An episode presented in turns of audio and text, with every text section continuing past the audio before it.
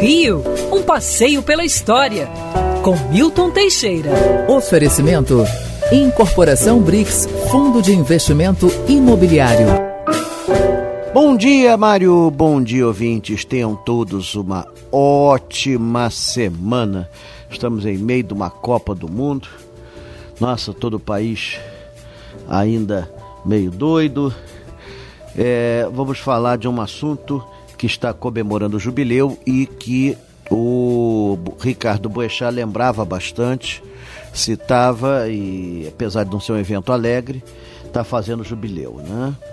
No dia 17 de dezembro de 1961, ocorreu a maior tragédia com crianças na história do Brasil. O Gran Circus norte-americano em Niterói pegou fogo, matando mais de 500 pessoas. Oficialmente 502, mas acredita-se que o número seja maior, já que houve uma bagunça generalizada depois quanto ao atendimento.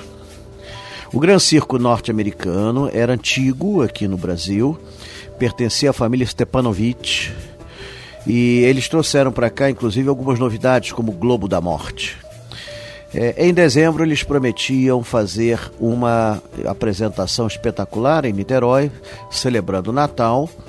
Inclusive, disseram que tinham atrações novas, animais novos, era muito bacana. Fizeram um desfile pelas ruas de Niterói e anunciaram, olha bem, hein, uma, uma cobertura à prova de fogo. Que ironia, né? Que ironia.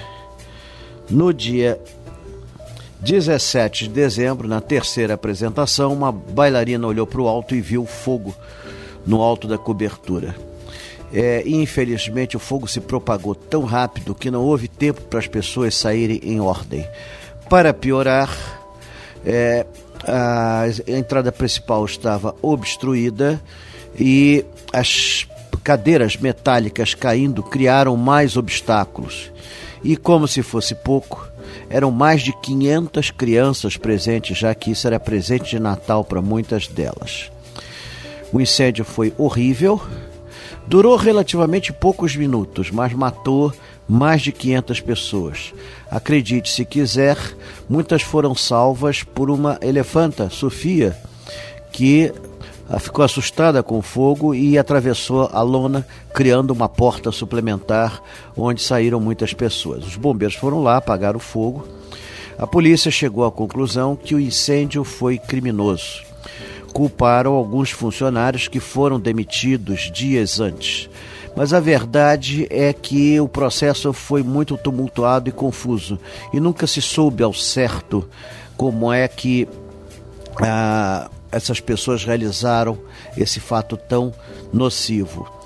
Para complicar as coisas, uh, os hospitais de Niterói estavam em greve, muita gente ofereceu-se para trabalhar como médico, muita gente ofereceu-se como enfermeira. Ficou famoso o caso do médico Ivo Pitangui, que já era um cirurgião plástico em ascensão e que cuidou de muitas pessoas.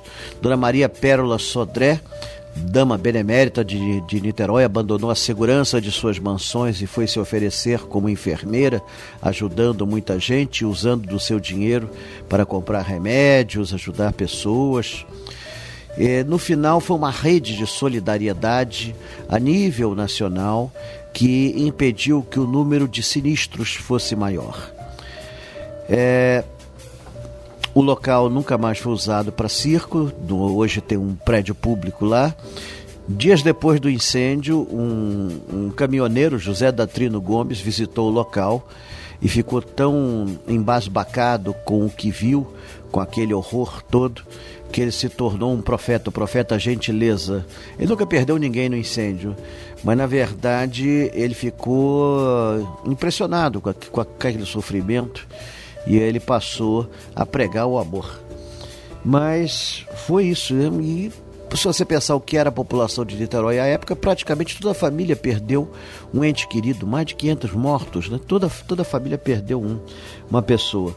Até hoje é o maior incêndio que com vítimas no Brasil e no mundo está entre os maiores, só superado pelas, pelo, pelo, pelo, pelo atentado das Torres Gêmeas que realmente esse, esse não tem como, como, como, como competir. É, foi um episódio triste da história de Niterói que ainda hoje é lembrado.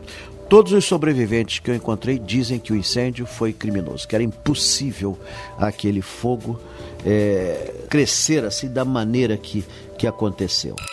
Quer ouvir essa coluna novamente?